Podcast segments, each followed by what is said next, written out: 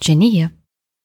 Ich mach's mal heute kurz und bündig, weil ihr gleich fast eineinhalb Stunden Dialog zwischen mir und Christian Storch ähm, anhören werdet. Hoffe ich jedenfalls. Ich habe mich mit Christian ähm, gestern unterhalten über verschiedene Sachen.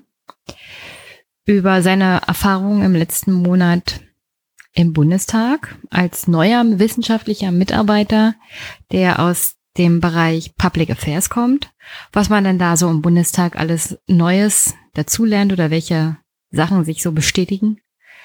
Und wir haben uns unterhalten über Meinungsforschungsinstitute und dann am Ende über das Thema Rücktritte. Rücktritte zum Beispiel von Ministern, Rücktritte von Kanzlern oder Kanzlerinnen. Und ich fand es eigentlich sehr schön und sehr anregend und wir haben uns, ach, seid nicht böse, wir sind uns hin und wieder mal ins Wort gefallen. Aber es war sehr emotional, wie das manchmal mit politischen Sachen so ist. Und da kommt das halt mal vor. So, und sonst, naja, der Urlaub steht an, also mein Urlaub und meine podcastfreie Zeit, diesmal selbst gewählt. Ähm, ich fahre erstmal zwei Wochen weg nach Italien, mein erster Urlaub seit Jahren. Und danach mache ich nochmal zwei Wochen Pause, weil manchmal braucht man Abstand von der Politik. Man muss die Akkus wieder aufladen, weil Seehofer und Co. haben sie doch arg strapaziert. Und das hört ihr dann auch bei Christian deutlich raus. Äh, bei meinem Gespräch mit Christian. Ja. Ich habe aber euch noch ein paar Minuten aufgenommen, extra heute noch. Und die veröffentliche ich dann, während ich schon im Urlaub bin. Dann kriegt ihr aber noch mal eine kleine kurze Folge, also kurz im Vergleich zu meinen anderen. Wer weiß, vielleicht wären es noch 40 Minuten. Ich bin noch nicht ganz fertig, aber die wird dann noch veröffentlicht, während ich im Urlaub bin. Und sonst ein Hinweis, wie gesagt, ab dem 30. Juli bin ich praktisch weg bis zum 1. September. Und dann gibt's die nächste Folge von mir. Hm, überlegen wir mal, gucken wir mal, was sagt der Kalender? Ah, am 3. September. Also, der 3. September ist ein Montag. Pünktlich um sechs gibt's dann wieder die neue Folge von Politikbetreuung, wenn die Akkus wieder aufgeladen sind. Und dann noch ein kleiner Hinweis, was ich definitiv planen werde. Oder was in der Planung ist. Ein Podcast, wo ich mich nicht so sehr mit Politik beschäftige, sondern mit dem Podcasten selber. Also was, also was ich sagen würde, was man so braucht, was man wirklich braucht an Technik, Software, wie man es am besten macht und welche Art von Podcast, welche Art von Technik zum Beispiel äh, bedarf. Und naja, und dann rede ich mal darüber, wie das so ist, wenn man sozusagen als Hobby podcastet. Ähm, der Aufwachen-Podcast ist ja da ein bisschen anders. Die beiden leben ja davon. Äh, meiner ist ja so eher Hobby und nebenbei und ich freue mich zwar über jede Spende, aber zum Glück muss ich nicht von leben. Ich mag meinen Job sehr und ich genieße diese Unabhängigkeit, die der auch bietet und kann deswegen auch den Podcast hier betreiben.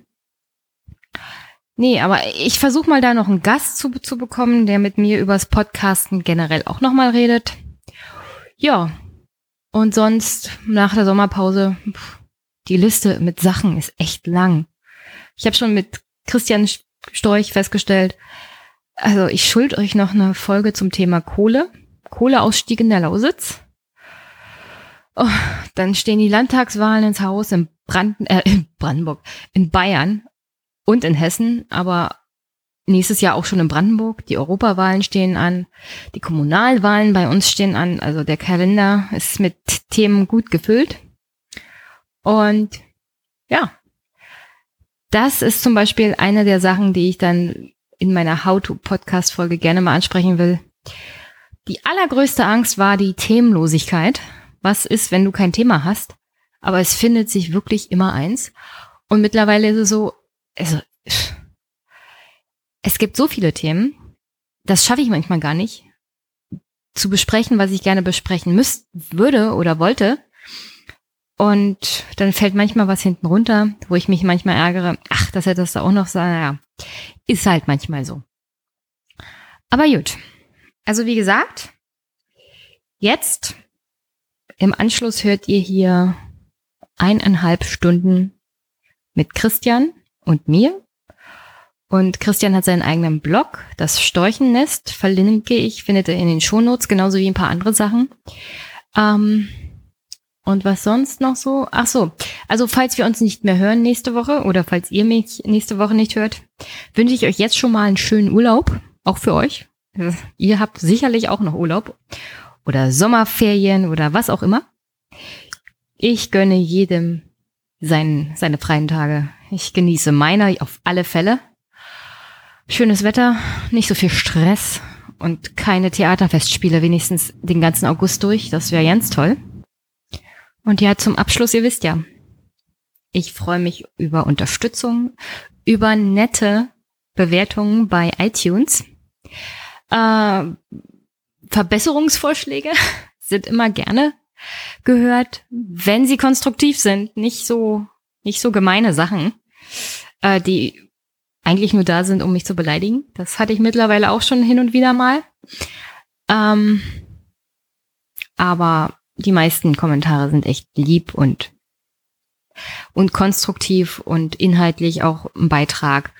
Und ich lasse mich auch immer gerne verbessern, wenn ich mich irgendwo äh, vertan habe oder inhaltlich nicht ganz akkurat war. Ich kann leider nicht alles wissen und freue mich immer, dass die Hörer da auch noch einen Beitrag zu leisten, dass ich auch noch was dazu lerne. Das ist immer sehr gut. Und ja, und wenn ich wieder da bin unterstützt durch den Podcast. Ich spare jetzt nämlich auf ein neues Mikro. Und das hoffe ich, dass ich das schon benutzen kann, wenn ich im September wieder da bin. Wer weiß. Und sonst, ja, wünsche ich euch eine schöne Woche und halte durch. Ihr glaubt gar nicht, wie schnell vier Wochen vorbeigehen. Und sonst, ja, das kleine Bonbon kriegt ihr dann noch nächsten Montag. Aber wie gesagt, da bin ich schon wieder im Urlaub. Und wir hören uns im September. Wa? Bis denn. Tschüss. Guten Morgen, Christian. Guten Morgen, Jenny. Wie geht's dir denn so? Ja, richtig gut. Es ist zwar früh morgens am Sonntag, aber wir haben ja mehrere spannende Themen. Ich freue mich drauf. Sehr gut. Bist du jetzt eigentlich in Kalifornien oder ist dieses Bild bei Twitter eher irreführend? Das Bild ist äh, von daher irreführend, weil es in den Gärten der Welt in Berlin entstanden ist. Und da gibt es sehr viele schöne Gärten, koreanische, japanische und so weiter. Und äh, es gibt eben auch diesen Garten aus Kalifornien. Das Besondere an dem Garten ist, da stehen halt die Autos drinnen und diese künstlichen Palmen, die sind auch wirklich künstlich. Und äh, von daher kann man die Leute damit gut in die Irre führen. Aber ich war äh, noch nicht in Kalifornien dieses Jahr. Ah, siehst du, so kann man das machen bei Twitter. Also ich hätte jetzt schon gedacht, ein internationaler Gast, Christian ist in Kalifornien und von da aus macht er mit mir den Podcast, aber nee. Er ist doch ja, nur in Berlin, ja, aber. Ja, aber Berlin ist ja auch international. Eben. äh, du warst ja bei, glaube Folge 10 meine erste zweistellige Folge schon bei mir. Da haben wir geredet über, worüber hatten wir geredet? Weißt du das noch? Ähm, über dies und das, aber ich glaube, wir hatten viel über ähm, Brandenburg und Sachsen geredet, haben das Kohlethema da sehr ausgespart. Genau, wir haben über politischen Proports geredet, ähm, regionalen Proports, Mann-Frau-Proports und so weiter. Genau. Und hatten, wie gesagt, das Kohlethema ausgespart. Das machen wir heute auch nicht. Äh, dann nehmen wir uns noch ein bisschen mehr Zeit. Aber ja, sag doch mal, was machen wir heute?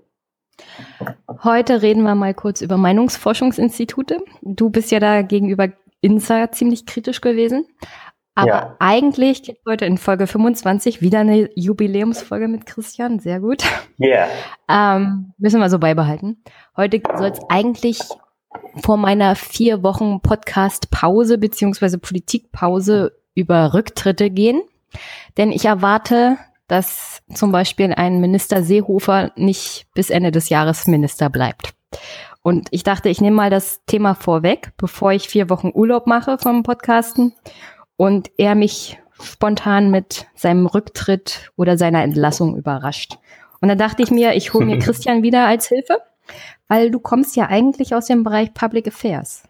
Genau, ich habe zwei Jahre bei einer Public Affairs Agentur gearbeitet in Berlin und war davor auch ähm, politisch aktiv auf Landesebene in Sachsen, habe da im Landtag gearbeitet, für Bündnis 90 Die Grünen und auch im Landesvorstand als Vorstandsreferent. Und jetzt bin ich im Bundestag gewechselt vor kurzem ähm, und arbeite dort als parlamentarischer Berater im Verkehrsbereich, aber bin natürlich noch sehr verhaftet in der Public Affairs Welt und äh, versuche so ein paar Brücken zu schlagen zwischen Bundestag und eben ähm, Public Affairs, Public Relations, Medien. Ja. Also so eine Art Lobby-Bindeglied? Vielleicht. du hast auch deinen eigenen Blog. Ich weiß, du hast da einen Artikel geschrieben, den fand ich gut. Die ersten 100 Tage oder nee, die erste Monat im Bundestag mhm. und was man daraus lernen kann für Public Affairs. Das würde genau. ich, das würde ich gerne noch in die Shownotes stellen. Aber erzähl doch mal so kurz und bündig, was hast du in, innerhalb dieses Monats für politische Beratung so gelernt? Deinen letzten Satz habe ich nicht gehört. Was hast du in den letzten Was hast du in dem letzten Monat gelernt zum Thema Public Affairs? Ja. Aus dem Bundestag heraus. Äh, die 100 Tage werde ich wahrscheinlich auch nochmal machen. Ähm, ist ja auch immer sehr beliebt, die 100 Tage äh, Minister. Ähm, bei mir wird es dann auch 100 Tage im Bundestag sein. Aber im ersten Monat habe ich schon gelernt, äh, dass es wirklich schwierig ist, äh, seine Interessen dahingehend zu vertreten, weil die Leute oft nicht wissen, brauche ich jetzt ein Gespräch mit dem Abgeordneten oder brauche ich es nicht? Macht es vielleicht mehr Sinn, einfach mein Positionspapier per Mail rüber zu schicken und dann spare ich mir eben Terminkoordination, Terminverschiebung und so weiter. Das Thema geht weiter und ich komme irgendwie gar nicht an den Abgeordneten ran, weil der hat wenig Zeit. Dann wäre mein Tipp einfach auf die wissenschaftlichen Mitarbeiter zugehen, da die Positionspapiere anbringen, das Problem im Detail erläutern. Die haben auch die Zeit, das alles sich durchzulesen, alles zu verstehen und dann ihrem Chef auch nahe zu bringen. Und manchmal muss man aber mit dem Chef sprechen und ich glaube, der gute Berater oder derjenige, der gute Public Affairs macht, der kennt den Unterschied. Der weiß, wann brauche ich unbedingt das Gespräch mit dem Abgeordneten und wann reicht es auch, meine Fachexpertise an die Arbeitsebene rüberzugeben. Das war für mich ein wichtiges Lesson learned, weil ich auch gesehen habe, dass das sehr oft falsch gemacht wird. Und äh, ja, da dachte ich mir, das teile ich gerne mal mit der Community.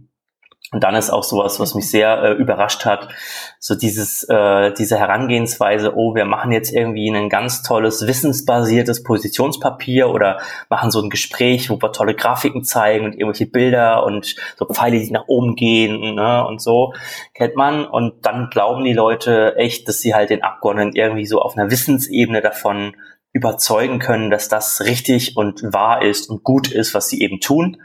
Und das ist natürlich totaler Schluss. Und das hat mich ein bisschen geschockt, dass das immer noch gemacht wird. So ein gewisser Habitus vorherrscht. Ja, ich kann den Abgeordneten mit meinem Wissen überzeugen. Und äh, dann macht er am Ende vielleicht auch das, was ich will.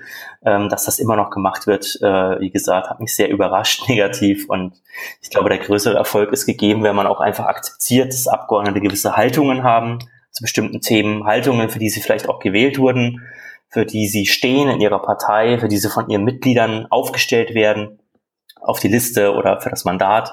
Und an diesen Haltungen zu rütteln, ist äußerst schwierig und verspricht auch wenig Erfolg. Und ich glaube, auch da unterscheidet sich der gute vom schlechten Berater, wenn er da erkennt, was ist eine Haltung und was ist vielleicht eine Position, die ich noch beeinflussen kann mit Wissen oder eben auch nicht. Ich denke, das sind so zwei sehr wichtige ähm, Learnings und das dritte empfehle ich einfach mal nachzulesen. Sehr gut. Äh, ist aber ein bisschen schwierig zu wissen, welche Haltung hat der Abgeordnete, wenn du zum Beispiel nicht mit um, unbedingt Politikern zu tun hast, die permanent in den Medien sind. Ja. Es ist auch schwierig, eine Haltung festzustellen. Erstmal bei den Politikern, wie zum Beispiel Herr Spahn. Ähm, obwohl ich ihm jetzt nicht abspreche, dass er zu bestimmten Themen eine Haltung hat meistens gefällt mir seine Haltung halt nicht. Ja, gut. Aber ich meine, bei Herrn Spahn lohnt es sich ja ohnehin nur zu lobbyieren in Themen, wo er fachlich zuständig ist. Und das ist Gesundheitspolitik. Und alles andere, darauf hat er keinen äh, starken Einfluss, zumindest in der Regierung, vielleicht über die CDU, ja, okay. Aber äh, lobbyieren würde ich bei Herrn Spahn ja sowieso nur im Gesundheitsbereich und da ist ja relativ klar, was er für Probleme hat die er lösen muss als mhm. Minister. Und davon ausgehend kann man, glaube ich, schon so ein paar Sachen ableiten. Aber jetzt hat er auch die ersten äh, Flöcke eingeschlagen mit seiner Pflegeallianz, die er da zusammen mit den anderen Ministerien macht und so weiter. Da wird schon klar, in welche Richtung äh, sozusagen äh, das läuft. Eine klare Haltung da abzuleiten ist im Pflegebereich, glaube ich, sehr schwer. Da ist es im Verkehrsbereich vielleicht manchmal einfacher wo ich jetzt arbeite. Aber selbst da würde ich sagen, sowas wie, ja, wir müssen die private Krankenkasse abschaffen und dafür fange ich jetzt an zu lobbyieren. Das brauche ich bei Jens Spahn nicht machen. Ne? Also da liest man sich irgendwie zwei, drei PMs durch oder guckt sich einmal ein Statement im Morgenmagazin an zu dem Thema, egal von wann, und dann weiß man, das wird der Mann nicht machen, hinter die Position wird er nicht zurückfallen. Und dann war's das und dann weiß man, bei dem braucht man dafür nicht vorsprechen. Und da braucht man auch keine Positionspapiere basteln oder irgendwelche tollen Grafiken oder so. Das lohnt sich einfach nicht. Okay. Und was hast du mit deinem Springseil gemacht? Ähm, unser Springseil, wenn ich ganz ehrlich bin, haben wir das weggeworfen. Das klingt zwar nicht so schön bei den Grünen, ähm, aber äh, vielleicht noch zum Hintergrund für die Hörer. Also mein allerletzter ja, Tipp ist ähm, bei den äh, bei meinem Artikel, dass man auch sämtliche Werbegeschenke im Bundestag äh, sich sparen kann für irgendwelche Zwecke im Bereich Public Affairs, dass man jetzt irgendwelche tollen sinnvollen Geschenke sich ausdenkt oder irgendwas, was total fancy ist, ähm, besonderer Kugelschreiber mit Leuchte oder was auch immer. Das ist alles Schluss. Das braucht kein Mensch. Und darauf kommt es auch überhaupt nicht an in der Public Affairs Arbeit. Es macht einen im Gegenteil eher lächerlich. Und ein schönes Beispiel dafür war für mich, dass wir von irgendeinem Verband, äh, der sich im Gesundheitsbereich einsetzt, als selbst wir als Büro, das mit Verkehrspolitik zu tun hat, so ein Springseil geschenkt bekommen haben. Ich mir dachte, äh, jetzt reicht's, das ist echt zu viel, geht's noch? Und äh, wir haben das dann ausgepackt, trotzdem, weil wir uns das halt mal angucken wollten. Und es war so eine Art Gummiband-Springseil und äh, das hat dann auch noch irgendwie komisch gerochen. Und deswegen haben wir das wirklich in den Müll gehauen und gedacht, das können wir auch echt keinem schenken. Das ist kein Geschenk, was jemanden glücklich macht. Das musste dann echt im Müll landen.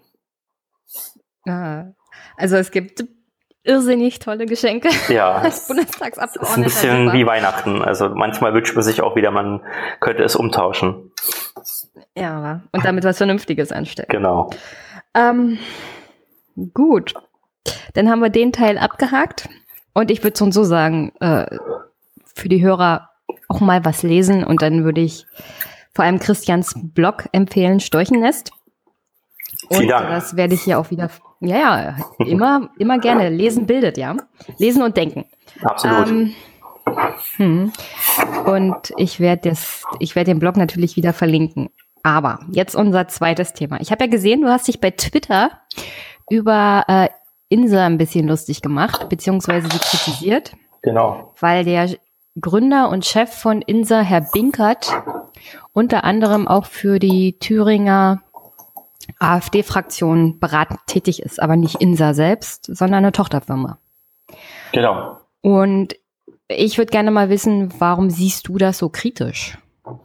Mm, ich sehe das deswegen sehr kritisch, weil ich glaube, Meinungsumfragen sind ähm, natürlich haben einen starken Einfluss auf die Politik und auf die Art und Weise, wie Bürger Politik wahrnehmen. Erstens, äh, wenn ich das noch ein bisschen aufgliedere, dieser Einfluss auf die Politik ist ja auch daher getrieben, dass die Politiker ähm, sozusagen als sehr, sehr starkes Messinstrument nehmen für ihre eigene Beliebtheit, für das Gute und Richtige, was sie tun oder für die Bewertung, etwas ist falsch gelaufen, es läuft nicht gut ähm, oder eine Position ist nicht richtig, wird nicht von einer Mehrheit angenommen oder ist eher eben nur eine Minderheitsposition. Das finde ich an sich schon sehr, sehr kritisch, weil wenn man sich in eine äh, kleine Vergangenheit zurückversetzt, gab es einfach nicht so viele Umfragen, weil das war sauteuer. Also Umfragen zu machen war früher etwas, was sehr, sehr viel Geld kostete und das konnten und wollten sich die Parteien auch nicht immer leisten. Das äh, war früher auch eine andere politische Kultur, dass nicht immer gesagt wurde, ich mache jetzt zu jedem wichtigen Thema wie Pflegereform oder so, macht jemand eine Umfrage, sondern Meinungsforschungsinstitute waren hauptsächlich Wahlforschungsinstitute, da kommen die ja her und die machten eben im Zuge der Wahlen, machten sie Umfragen. So, und danach war das auch wieder gut. Und zwischendrin gab es mal so eine, also zwischen der Wahlperiode nochmal eine große Umfrage und dann war auch wieder gut. So. Aber inzwischen ist es ja dazu gekommen, dass die äh, Politik ständig äh, sich durch Umfragen auch treiben lässt. Also mal angenommen, äh, es soll mehr für die Bundeswehr ausgegeben werden im Bundeshaushalt, dann gibt es eben sofort eine Umfrage dazu, wo es sagt, ja, zwei Drittel der Deutschen sind dagegen und dann gibt es die nächste Woche eine Umfrage, zwei Drittel der Deutschen sind dafür. Jede Partei nutzt das dann, um ihre Politik zu legitimieren oder eine Gegner zu kritisieren und ähm, es wird nicht mehr sozusagen auf das eigene äh, beharrt und auf die eigene Position durchgesetzt, unabhängig davon, ob es jetzt die Mehrheit dafür ist oder nicht.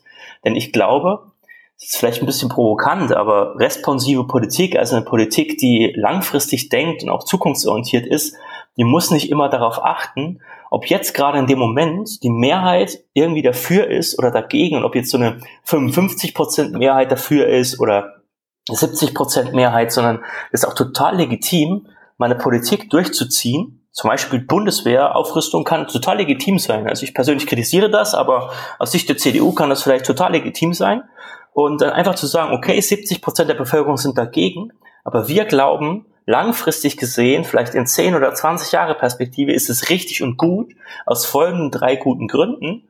Und deswegen machen wir das jetzt, auch wenn sämtliche Umfragen da dagegen sprechen. Und ich glaube auch, es gibt gute Beispiele aus der Vergangenheit, die genau diese Responsivität, die heute durch diese vermehrten Umfragen ein bisschen abhanden gekommen ist, äh, die zeigen, wie das gut funktionieren kann. Ich nenne da mal den NATO-Doppelbeschluss oder überhaupt die Wiedereinführung der Wehrpflicht und der Bundeswehr und so weiter. Ähm, wenn man das per Meinungsumfrage ernsthaft erhoben hätte, hätte es da, glaube ich, sehr starken Widerstand gegeben. Ich glaube, das wären solche 55 gegen äh, irgendwie 45 Entscheidungen gewesen. Und dann äh, ja, wäre man vielleicht auch als Politik eingeknickt. Und das halte ich für den kritischen Punkt daran, zu sagen, okay, nicht immer an Meinungsumfragen orientieren oder kleinste Veränderungen, oh, die AfD geht um ein Prozent hoch, die Grünen gehen um eins runter. Was bedeutet das für unsere Strategie? Was bedeutet das für unser Spitzenpersonal? Und dann so riesige Debatten abbrechen, nur aufgrund von Umfragen. Das ist das eine, was ich sehr kritisiere. Ich weiß nicht, wie du das siehst. Naja, dann also dann habe ich mich geirrt, muss ich jetzt zugeben, weil ich dachte, deine Kritik richtet sich hauptsächlich gegen INSA und die Nähe zur AfD.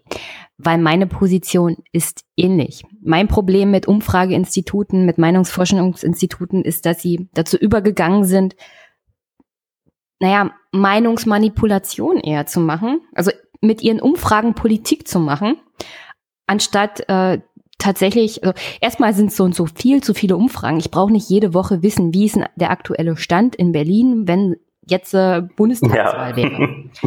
Also ich komme aus Brandenburg. Ich habe also in Brandenburg zu Landtagswahlen hier gibt's zu wenig Umfragen, muss ich so festhalten. Mhm. Also alle paar Jahre gibt's hier mal eine Umfrage. Das sehe ich als problematisch an, mhm. weil in Brandenburg haben wir ein Nichtwählerpotenzial von 51 Prozent. Ja, Wenn wir nächstes Jahr hier Landtagswahl haben, dann fallen alle aus den Wolken über das mhm. Ergebnis, weil ich weiß jetzt schon, es wird mehr sein für die AfD als beim letzten Mal. Da waren es 12 Prozent. Mhm. Das war noch vor der Verwaltungs-Flüchtlingskrise. Ja. Und es werden mehr sein. Und ich denke mal, es werden auch mehr sein, als bei den letzten Umfragen so rauskam, 22 Prozent. Mhm. Wobei CDU und SPD hier 22, 23 Prozent haben und die AfD jetzt schon bei Umfragen bei 22 Prozent liegt. Ähm, und das war eine Umfrage aus dem letzten Jahr. Mhm. Und bei einem Nichtwählerpotenzial von 51 Prozent denke ich, also da mal eine Umfrage alle paar Jahre ist vielleicht zu wenig, um den Stand der Dinge bei der Bevölkerung mal festzustellen. Also es gibt tatsächlich in Brandenburg zu wenig Umfragen. Ja. Ähm, und ich finde, es gibt in Berlin zu Bundestagswahlen zu viele. Jede Woche eine neue Umfrage. Und alles ist irgendwie verbunden mit, ähm, ja, wie muss, wie muss jetzt die Kanzlerin darauf reagieren? Wie muss jetzt die Große Koalition darauf reagieren? Und sollen sie nicht das machen? Und es, es gibt überhaupt keine Linie mehr. Es gibt bloß noch Ad-Hoc-Entscheidungen. Diese Woche machen wir mal das. Die nächste Woche könnten wir schon eine ganz andere politische Linie haben. Mhm. Also auch auch dieser, dieser Streit zwischen CDU und CSU hat ja ganz eindeutig gezeigt, dass diese Art und Weise, auf Umfragen zu reagieren, wie zum Beispiel dieses Flüchtlingsthema sich immer noch nach drei Jahren, in dem es eigentlich kein Thema mehr ist, durch, durch die Berliner Republik gejagt wird. Und jedes Mal kommen diese Umfragen und AfD gewinnt und gewinnt und gewinnt, ähm, weil sie sich immer noch aufgrund dieser Umfragen immer noch mit diesem einen Thema beschäftigen. Weil sie denken, wenn wir das jetzt erledigen, dann ist das nächste Woche vergessen. Mhm. Und dann ist die AfD weg vom Fenster. Und das Problem ist, solange sie darüber reden und kein anderes Thema finden und nicht die wirklichen Probleme lösen, ach, wird nichts passieren. Und diese Meinungsforschungsinstitute und zu, unter anderem auch Forsa machen da eher Meinungsmanipulation mit ihren Umfragen. Ich meine nicht unbedingt das Institut selber, aber Herr Güllner zum Beispiel, ja. der ist ja eher meinungsfreudig.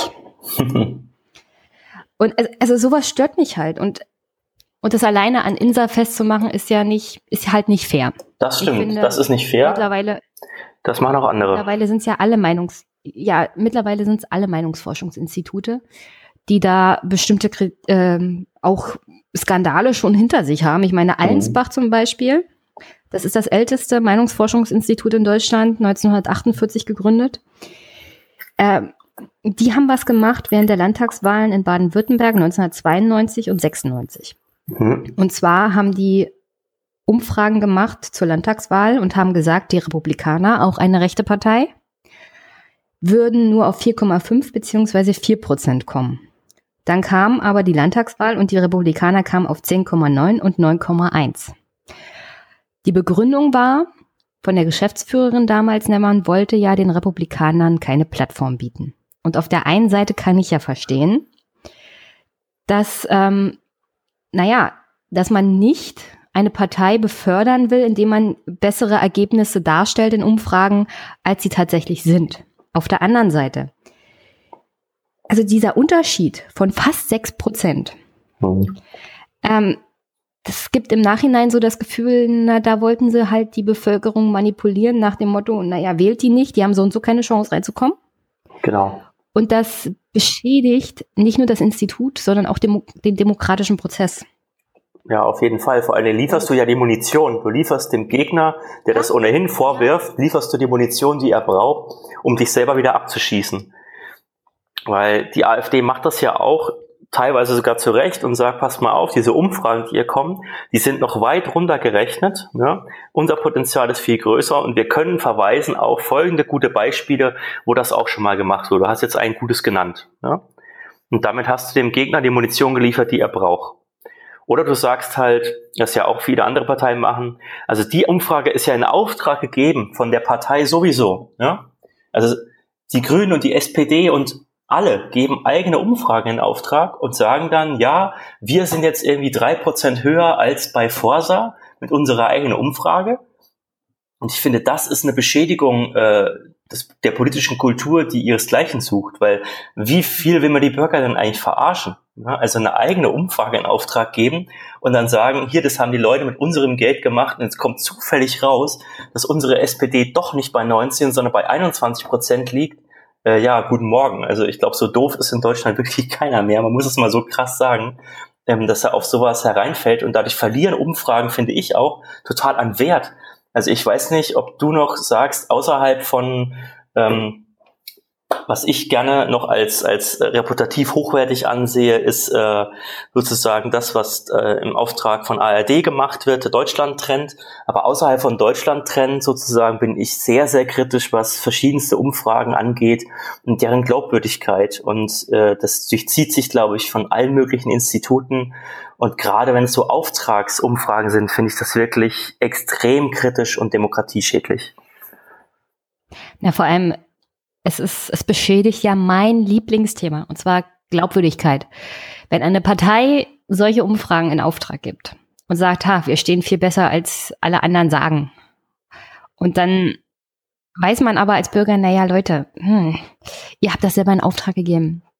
Das beschädigt nicht nur das Umfrageinstitut, weil das ist den meisten mittlerweile auch mir völlig egal, welches Institut jetzt die Umfragen rausgibt. Na, ich weiß ungefähr, ja, könnte stimmen. Mhm. Ähm, und ich weiß aber auch, welches Institut ich wie einzuschätzen habe. Aber also diese von Parteien oder bestimmten Institutionen in Auftrag gegebenen Umfragen beschädigen dann die Glaubwürdigkeit der Leute und der Parteien und Institutionen, die sie in Auftrag gegeben haben. Und also dass, dass das immer noch nicht 2018 angekommen ist in Berlin oder in den Landesvertretungen der Parteien zum Beispiel, solche Sachen einfach nicht mehr zu machen. Ja. Weil, weil Glaubwürdigkeit ist das höchste Gut in der Politik. Aber irgendwie ist es das allererste, was man hier in Deutschland mittlerweile über Bord wirft. Glaubwürdigkeit, ach, wer braucht das schon? Ja. Wir haben ein gutes Marketing, das reicht ja. Mhm. Also, das ist gruselig. gruselig. In der Tat. Was ich aber noch sagen wollte, was ich an Umfrageinstituten kritisiere, also zum einen natürlich, ne, Politik orientiert sich zu stark daran. Mm, das ist aber auch, äh, sage ich mal, nicht so viel Neues. Ne? Also das war, glaube ich, auch vor zehn Jahren schon ähnlich, dass man kritisiert hat, okay, ihr macht hier eigentlich nur eine Politik auf Sicht und die Sicht nehmt ihr euch eben aus den Umfragen heraus.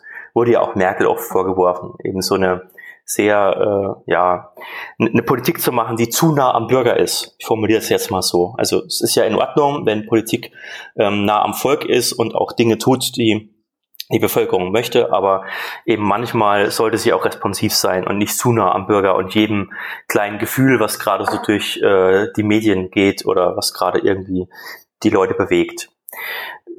Sicherheit zum Beispiel, wenn ich die Fußnote noch machen kann, ist ein schönes Beispiel. Ähm, das Gefühl von Sicherheit in Umfragen ist extrem schwierig, auch in der Forschung hoch umstritten, weil wann fühlen sich Bürger denn sicher? Das hängt nur zum Teil davon ab, zum Beispiel, wie viele Polizeibeamte ich einstelle. Ne? Wenn ich jetzt aber immer äh, eine Sicherheits- und eine Innenpolitik mache, die sich nach dem Gefühl der Sicherheit der Bürger richtet, wie das nämlich die CSU zum Teil macht, die sagt, ja, die Bürger fühlen sich nicht sicher, Deswegen schicke ich jetzt tausend Polizisten an die Grenze.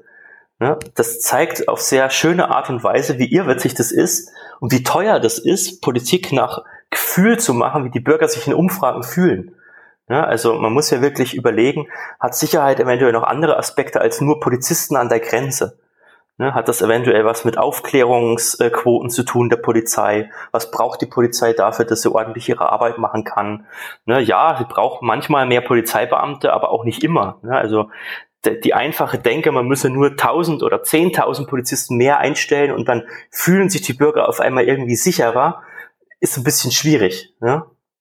Und deswegen. Ja, da muss ich jetzt intervenieren. Ja, intervenier mal. mal. Ja, mach mal ich, persönliche Erfahrung, vor drei Monaten, meine Wohnungstür hatte Einbruchsspuren. Mhm. Ähm, am nächsten Tag war meine Nachbarin dran. Wir holen die Polizei ja. hierher, also rufen an, Polizei kommt her und als allererstes beschweren die sich.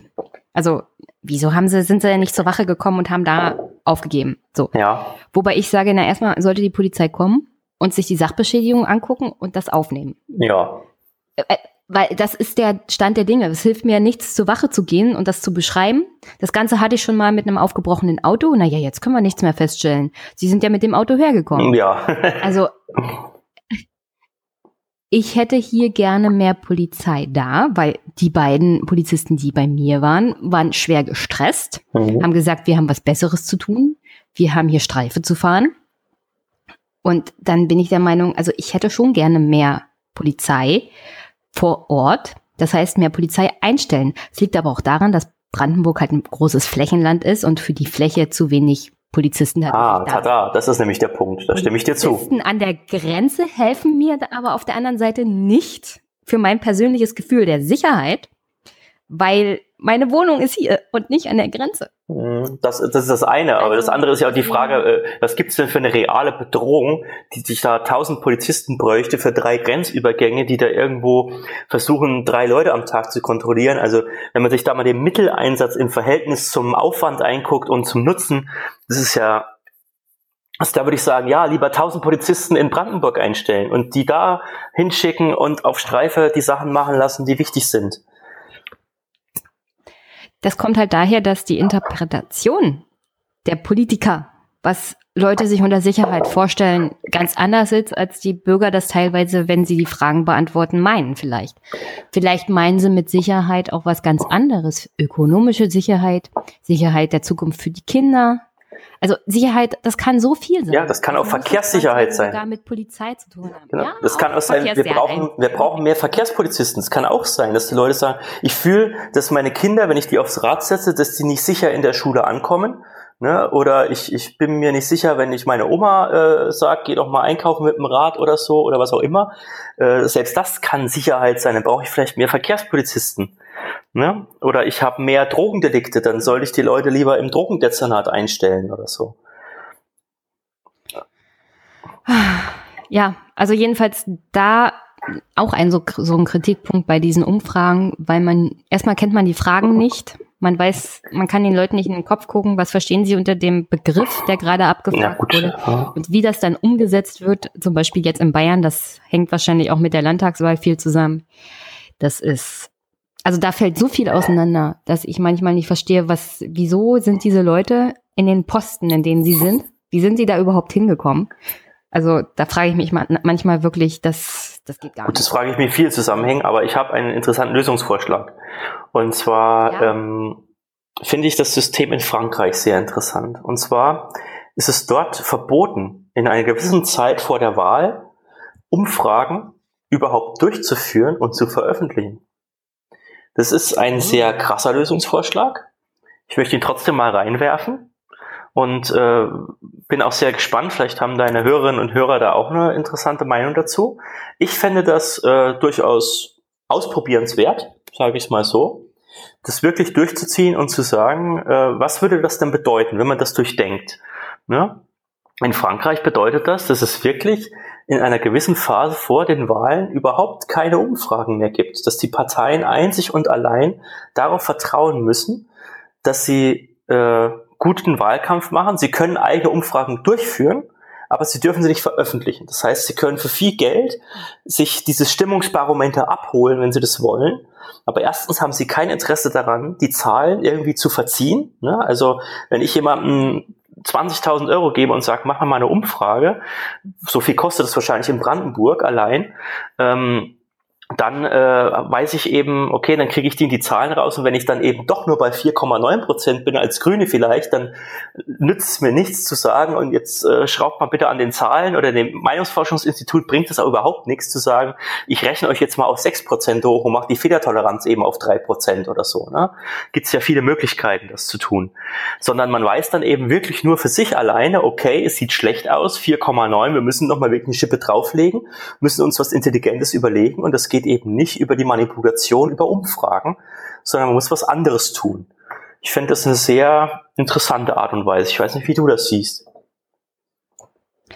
Ich finde es eine gute Variante. Auf alle Fälle eine bestimmte Zeit vor den Wahlen keine Umfragen mehr. Äh, und dann würde ich so und so sagen, Umfragen bitte nur noch alle drei Monate oder so. Also ich finde es wirklich übertrieben, jede Woche eine neue Umfrage zu haben. Da könnte man auch drüber nachdenken, das gesetzlich festzuschreiben. Veröffentlichen von Umfragen nur noch alle drei Monate. Weil dann kann sich die Regierung auch mal auf ihr, naja, ich finde das aktuelle Regierungsprogramm ja von CDU und SPD jetzt nicht so doll. Aber die könnten sich halt drauf konzentrieren und müssten nicht jede Woche auf diese Umfragen reagieren. Ja, ich bin mir unsicher, ob man den zweiten Schritt auch noch gehen kann. Also ich würde Ihnen sogar zugestehen, dass Sie außerhalb von Wahlen äh, das machen können. Ich halte es auch für äußerst schwierig, das umzusetzen. Aber ähm, was man auf jeden Fall, glaube ich, machen ich könnte. Gehe mal einen Schritt weiter. Ja, ja, das verstehe ich schon. Aber alle drei Monate wirkt auch für mich erstmal ein bisschen aus der Luft gegriffen, diese Distanz. So, warum, warum drei Monate, warum nicht sechs, warum nicht alle vier Wochen oder so? Und ich glaube, das ist auch schwer zu differenzieren, weil dann würde ich ja sagen, okay, dann mache ich eben, ähm, also man fängt dann die eine Umfrage an, man hört die andere auf, mache ich das nach Parteien oder nicht? Ne, also darf jetzt die AfD eine Umfrage in Auftrag geben, da muss sie drei Monate warten, darf dann ihre Stiftung in der Zwischenzeit eine Umfrage machen oder nicht? Das hielt ich alles für sehr schwierig umzusetzen. Also ich glaube, machbar ist wirklich mit einem festen Wahltermin und dann zu sagen, so wie ja auch die Zurückhaltung der Regierung in der Vorwahlkampfzeit ähm, verfassungsrechtlich festgeschrieben ist, ähm, dass man auch sagt, okay, die Regierung darf keine Öffentlichkeitsarbeit mehr machen, keine ausführliche in der Vorwahlkampfzeit. Und so dürfen alle Parteien, alle parteinahen Stiftungen und sämtliche Umfrageinstitute dürfen einfach ab gewissen Zeitpunkt in der Vorwahlkampfzeit keine Umfragen mehr veröffentlichen das kann ja auch knapp sein. Man kann ja auch sagen, man fängt mal mit einem Monat an. Einen Monat vorher darf man das nicht mehr öffentlich tun. Mhm. Dann würde es sicher ab und zu solche Leak-Sachen geben, dass man sagt, oh, jetzt wird hier eine Umfrage geleakt, die ist nicht offiziell veröffentlicht, sondern die ist eben durchgestochen. Das würde es sicher auch geben in der Anfangszeit, bin ich mir sehr sicher. Aber vielleicht würde das die politische Kultur dahingehend verändern, dass man zumindest im Wahlkampf diese starke Fokussierung auf äh, bestimmte eben auch stark manipulierte und gezielt beeinflusste Umfragen etwas reduziert. Das könnte ich mir schon vorstellen. Okay.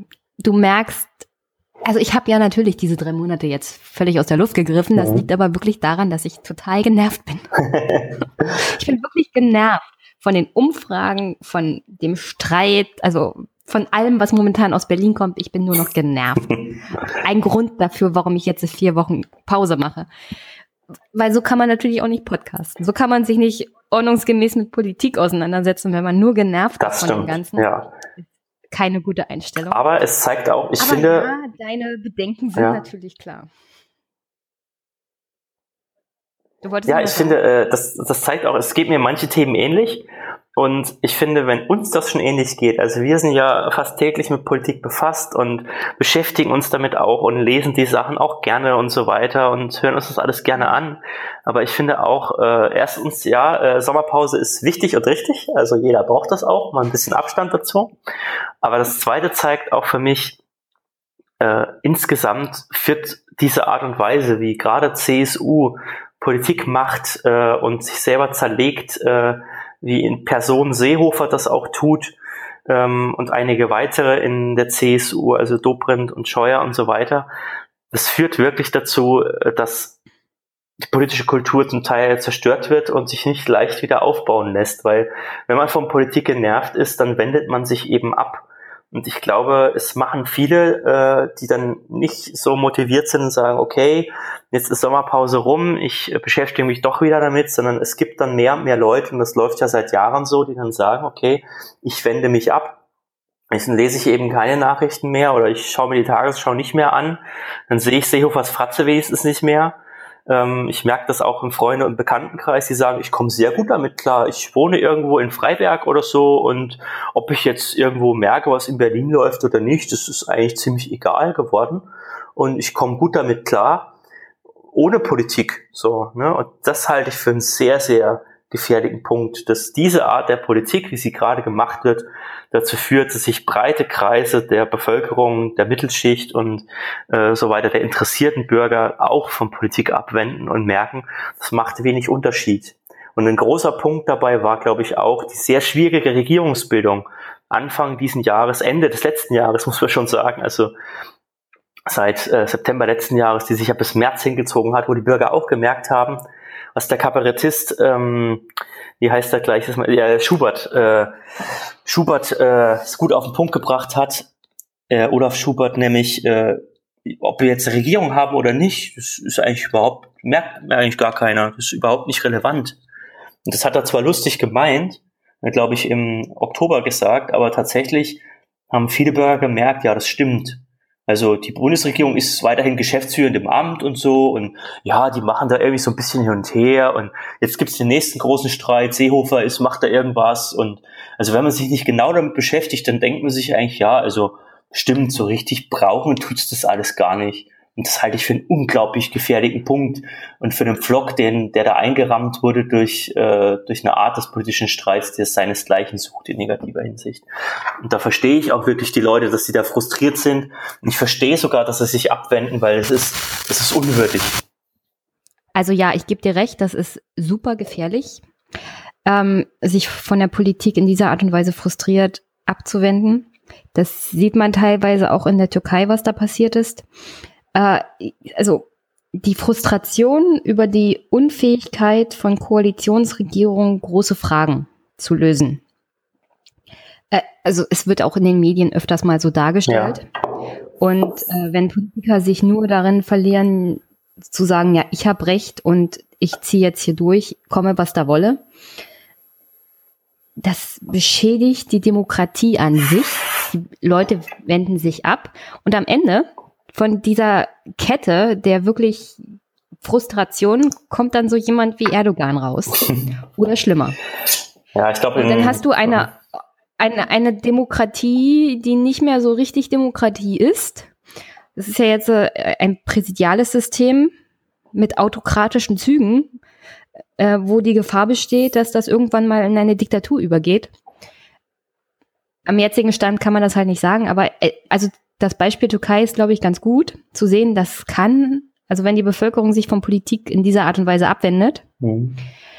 wendet sie sich irgendwann auch von der Demokratie ab. Und das kann super gefährlich werden. Ja, ich glaube, der Türkei-Vergleich hinkt da in vielerlei Hinsicht ein bisschen. Ich verstehe, was du sagen willst. Ja. Ich, ich gebe dir auch recht. Du verstehst das Prinzip. Ja, ich, genau. Vom Prinzip her gebe ich dir auch recht. Aber trotzdem, ich glaube, Türkei ist da ein sehr spezieller Fall. Und ich glaube auch, äh, wir sind ein bisschen gefeit vor manchen Gefahren. Also ich glaube einfach, die Demokratie wird die wird einfach irgendwann entkernt werden, so ein bisschen. Die wird so ein bisschen zur Scheindemokratie. Es gibt ein tolles Buch von Colin Crouch, wo er das ähm, sehr literarisch beschreibt. Ähm, das Buch ist jetzt kein wissenschaftliches, aber es heißt eben die, ähm, die simulative Demokratie.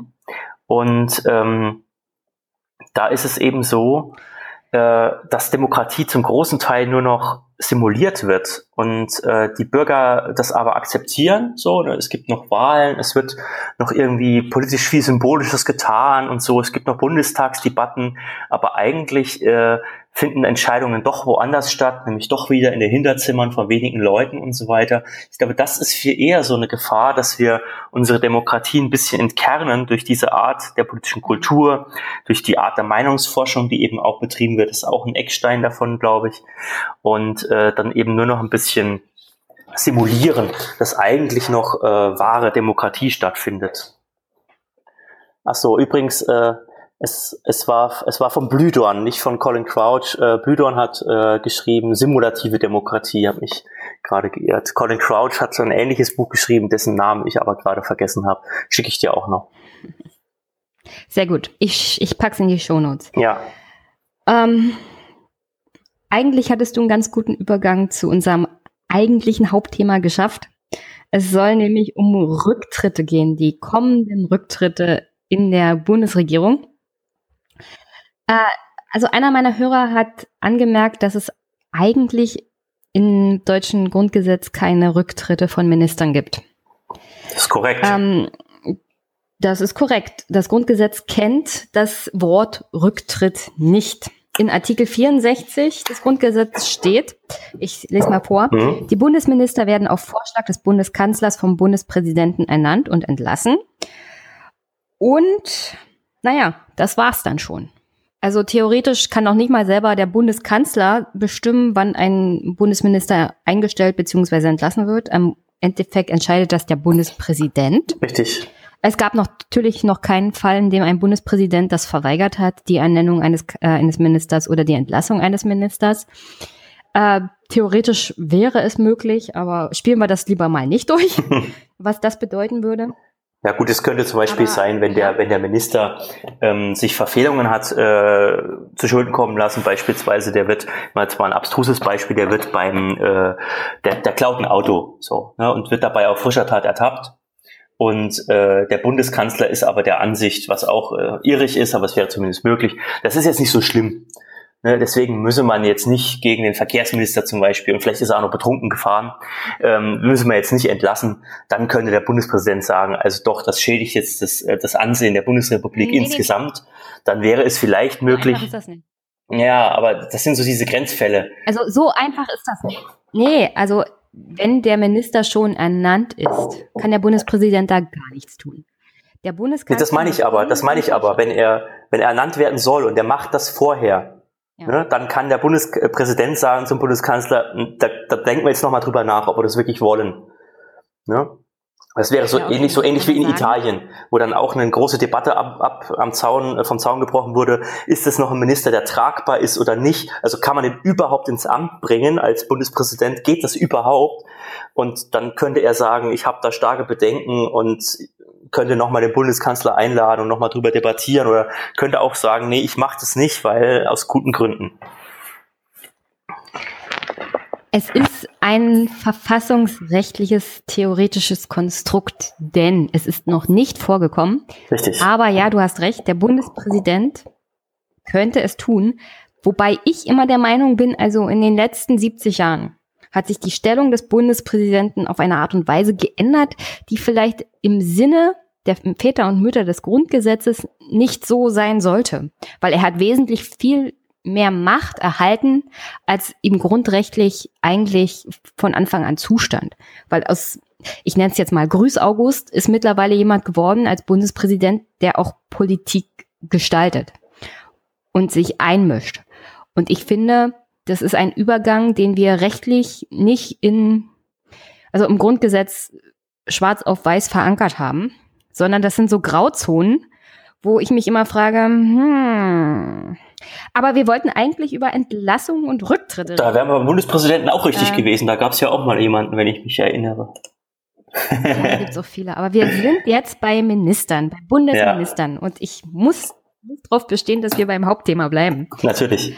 Äh, es, gibt so, es gibt so viele Möglichkeiten, Podcast zu machen. Jetzt bleiben wir bei Rücktritten. Ja. Denn, wie gesagt, angekündigt, ich erwarte ja, dass zum Beispiel wir demnächst auch wieder, also noch vor Ende des Jahres, einen neuen Innenminister haben werden. Ich glaube, nach der Landtagswahl ist mhm. da Schluss.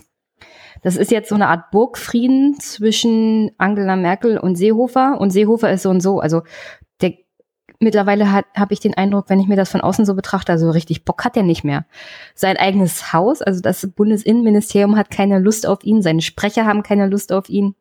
Also ich glaube, alle atmen tief durch, wenn er weg ist.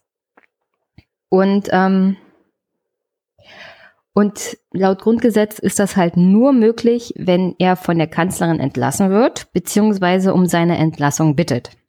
Und dann geht das zum Bundespräsidenten und der muss das sozusagen unterschreiben. Das wäre der grundgesetzlich richtige Weg. Das hatten die Medien bei dieser ganzen CDU-CSU-Streitsache ein bisschen anders kommuniziert. Die haben gesagt, Seehofer hat seinen Rücktritt angeboten intern. Und ähm, einer meiner Hörer hat ja geschrieben, hat mich auch kritisiert, weil ich das so übernommen ja. habe, dass das Grundgesetz äh, keine Rücktritte kennt. Und das stimmt. Ja, Aber formal juristisch macht man da keinen Unterschied. Also das Grundgesetz kennt keine Rücktritte, aber wenn jemand sagt, ich möchte das Amt nicht mehr ausüben, ist es in meinen Augen und juristisch gesehen auch die Bitte um Entlassung. Ja, das würde ich auch so sehen. Also klar, das ist jetzt äh, juristisch ein bisschen feiner, das stimmt schon, aber ich glaube, das wäre nicht, äh, das würde nicht funktionieren, dass die Bundeskanzlerin Merkel in diesem Fall jetzt sagt, ähm, ich nehme dieses Rücktrittsgesuch quasi nicht an, weil äh, das ginge zum Beispiel in einem Falle, wo man sagt, okay, ähm, wir haben jetzt irgendwie gerade zum Beispiel eine Notsituation, äh, es lässt sich nicht äh, vereinbaren, dass jetzt das Amt irgendwie kurzzeitig ruht oder an einen jemand anderen übergeht oder so. Das ist ja nicht absehbar, sondern sie könne ja dann schnell eine Nachfolger ernennen. Ähm, und ich denke mal, sie würde sich persönlich sogar sehr freuen, wenn Seehofer irgendwann seinen Rücktritt einreicht. Und ich denke, sie wird auch am ähm, Abend der Landtagswahl in Bayern äh, gespannt vorm Fernseher sitzen und wenn das unter, unter 40 rutscht, dann wird sie, glaube ich, schon äh, den Stift zücken, um dieses Rücktrittsgesuch dann zu unterschreiben. ähm, ich habe mich auch mit dem allgemeinen Definition von Rücktritten beschäftigt, damit man mal einordnen kann, unter welchen unter welche Kategorie Seehofer so fallen würde. Ich lese das mal vor. So, also die Vielzahl von Möglichkeiten aus dem Ministeramt auszuscheiden gibt's schon. Im Großen und Ganzen gibt's zwei Haupttypen, also politisch gesehen. In der äh, Politikwissenschaft, da gibt's die gewöhnliche Amtsbeendigung, also wenn die Amtszeit abgelaufen ist oder wenn eine Bundestagswahl war und die Koalitionen ändern sich, dann scheiden automatisch auch Minister aus dem Amt aus, weil vielleicht die Koalition nicht weiter betrieben wird. Und dann gibt's natürlich den Rücktritt. Und der Rücktritt zeichnet sich dadurch aus, dass er außerplanmäßig und vorzeitig erfolgt. Und da lassen sich grundsätzlich vier Typen von Rücktritten unterscheiden. Da gibt's den Push-Rücktritt. Der wird ausgelöst durch äh, Pannen oder Skandale. Man wird sozusagen aus dem Amt gepusht. Und dann gibt es den Pull-Rücktritt. Ähm, da winkt dem Minister die Übernahme eines anderen politischen Amtes. Ähm, Robert Habeck wäre ein schönes Beispiel. Ja, zum Beispiel. Äh, das ist ein gutes Beispiel auch aus den Jahren 2009 bis 2013, schwarz-gelbe Koalition. Als die FDP sich innerparteilich neu sortiert hat. Mhm. Brüderle ist aus dem Amt des Wirtschaftsministers ähm, ausgeschieden, wurde Fraktionsminister, äh, wurde Fraktionsvorsitzender. Mhm. Äh, Rösler wurde Gesundheits- und Vizekanzler, mhm. also Gesundheitsminister und Vizekanzler. Und dann hat die FDP einen neuen Wirtschaftsminister gestellt. Genau. Also das ist so ein Pull. Ja. Ähm, dann gibt es noch den Protestrücktritt. Der tritt ein bei politischen Differenzen zwischen dem Minister und der Regierung. Johnson wäre ein schönes Beispiel. Partei. Zwar nicht ein deutsches, aber. Ähm, da gibt es ein deutsches Beispiel. Lafontaine. Der hatte ein extremes Problem damals mit Gerhard Schröder und seiner Finanzpolitik, die ihm zu wirtschaftsfreundlich und also also diese ganze Steuerpolitik, die äh, Lafontaine eigentlich wollte, ähm, die wollte Schröder nicht und aus Protest ist Lafontaine zurückgetreten und ähm, aus den Folgen hat sich die SPD, glaube ich, bis heute nicht so richtig erholt. In der Tat, ja. Und dann gibt es noch so eine Art neutralen Rücktritt. Das sind sonstige Anlässe wie zum Beispiel alters- oder gesundheitlich bedingte Amtsaufgabe. Mhm. Also wenn jemand sagt, ähm, ja meine Frau hat Krebs oder was auch immer, also kommt, oder ich persönlich kann es nicht mehr ja, gesundheitlich ja. mit dem Amt vereinbaren, diese ganzen Aufgaben zu erfüllen. Mhm. Also das sind so die vier größeren Kategorien. Und dann gibt's natürlich auch noch äh, die Tatsache, dass es schwierig ist, Rücktritte immer in eine Kategorie zu packen, weil es manchmal so eine Art mixt, also so, es fließt sozusagen ineinander über. Auf der einen Seite sagt jemand, also hier gibt es eigentlich einen politischen Skandal, aber der Minister sagt, ich trete aus gesundheitlichen Gründen ja, zurück. Genau, ist dann vorgeschoben, ja. Ja, vorgeschobene Gründe. Ähm, wie siehst du das? Würdest du da noch was ergänzen? Also das Spannende ist ja daran, das ist eine, eine wunderbare Kategorisierung, die ist ja so auch richtig. Ähm, ich würde vielleicht noch ergänzen, dass es auch den äh, politisch verordneten äh, Rücktritt gibt. Ähm, aber vielleicht fällt er mir ein bisschen unter Pull, ähm, dass man auch sagt, okay, wenn die CSU jetzt die Landtagswahl verliert, ja, dann äh, würde Seehofer quasi von seiner eigenen Partei äh, rückberufen werden oder abberufen werden.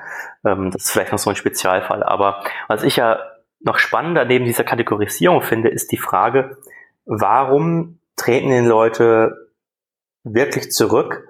Und was glauben Sie, was das bedeutet? Ne? Also warum macht man das? Ähm, hm. ist da mein, beim gesundheitlichen Rücktritt keine Frage, ne? Da kann man einfach nicht mehr, okay. Ne? Und beim ähm, Push-Rücktritt ist es ja aber so, dass man oftmals dann das Opfer ist, was genommen wird, um die ganze Sache zu beenden. Ne? Also es gibt irgendeinen äh, Fibrolin-Skandal in Eiern, ne? also irgendein Lebensmittelskandal oder es gibt irgendwie BSE oder Maul- und Klauenseuche und so weiter.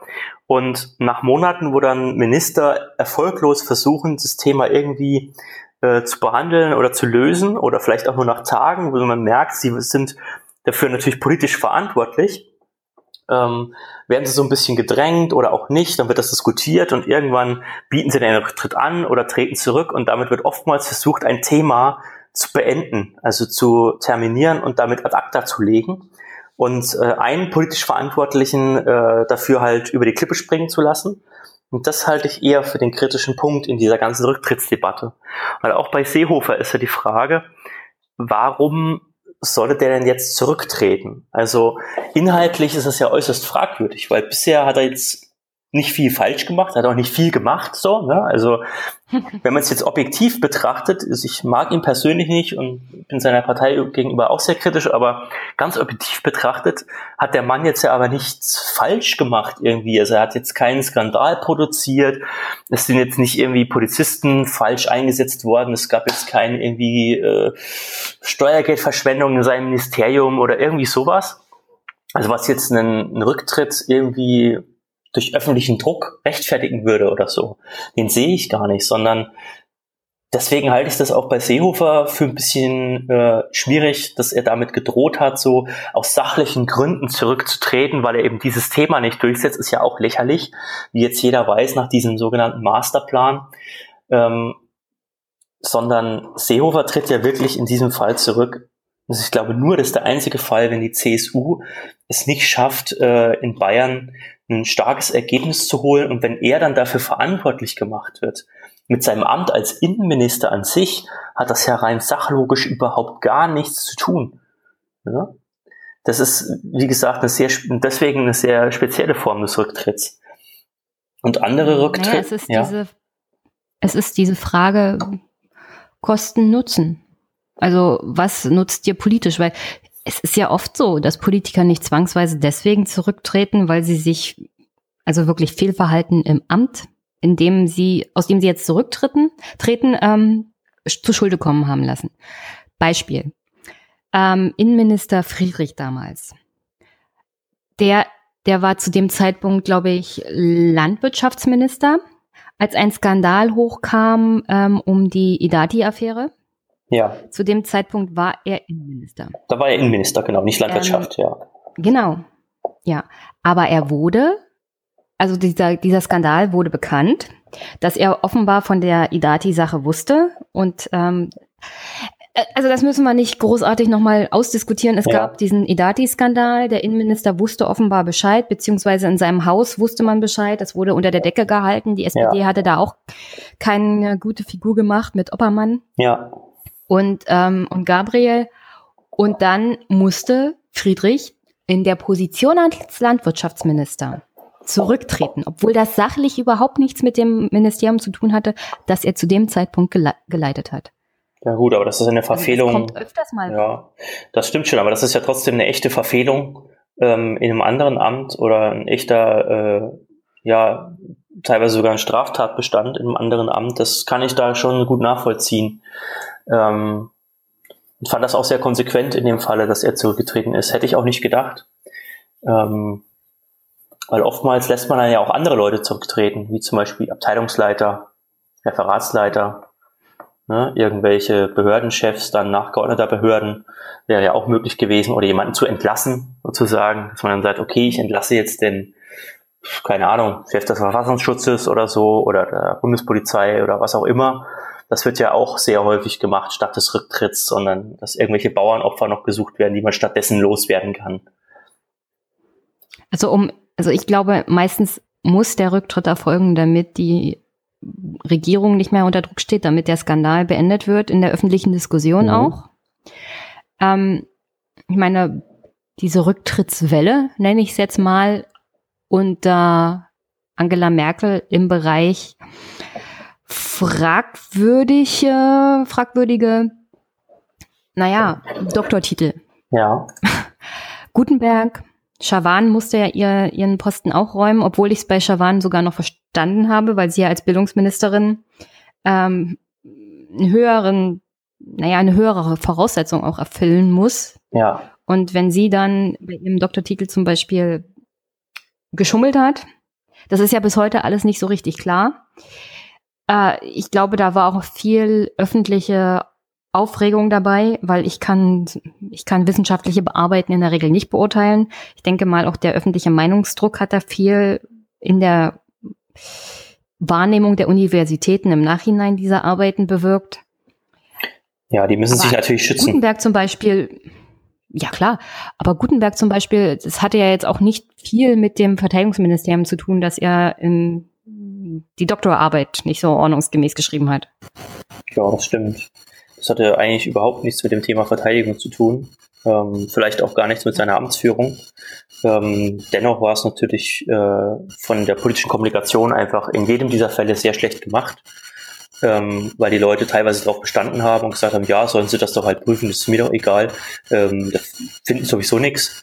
Ne? Und mit so einer arroganten Haltung oder mit einer, die halt nicht von Anfang an aufräumt und sagt, ja, okay, hier, da war der Fehler, das habe ich gemacht, ähm, da hilft es ja nichts. In solchen Fällen der Krisenkommunikation muss man in die Vollen gehen, äh, aufdecken und selber sich daran beteiligen, dass es in Ordnung kommt sozusagen. Aber wurde ja teilweise Mauertaktik gefahren oder so Salamitaktik ähm, oder eben diese ist mir alles egal Taktik. Ist, ist sowieso nichts zu finden, was die schlimmste ist, weil dann am Ende kommt ja immer alles raus. Und die Universitäten müssen sich schützen. Ähm, die haben natürlich ein Rieseninteresse daran, denjenigen, der da eventuell einen Fehler gemacht hat, äh, lieber loszuwerden, als sich selber sagen zu lassen, ja, ihr schützt da jemanden oder ähm, nur weil das jetzt ein Minister ist, geht ihr da nicht richtig rein.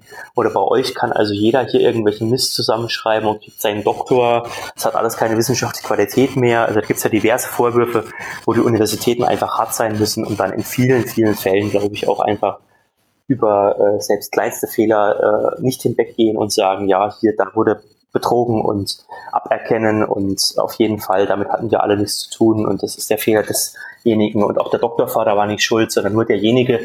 Hm, ich denke, das ist ein großes Problem an der Stelle, ähm, dass die Universitäten da natürlich auch immer voll reingehen in der Kombination mit der schlechten, schlechten Kommunikation der Leute dazu. Also die stehen halt auch nicht zu ihren Fehlern, die sie vielleicht machen.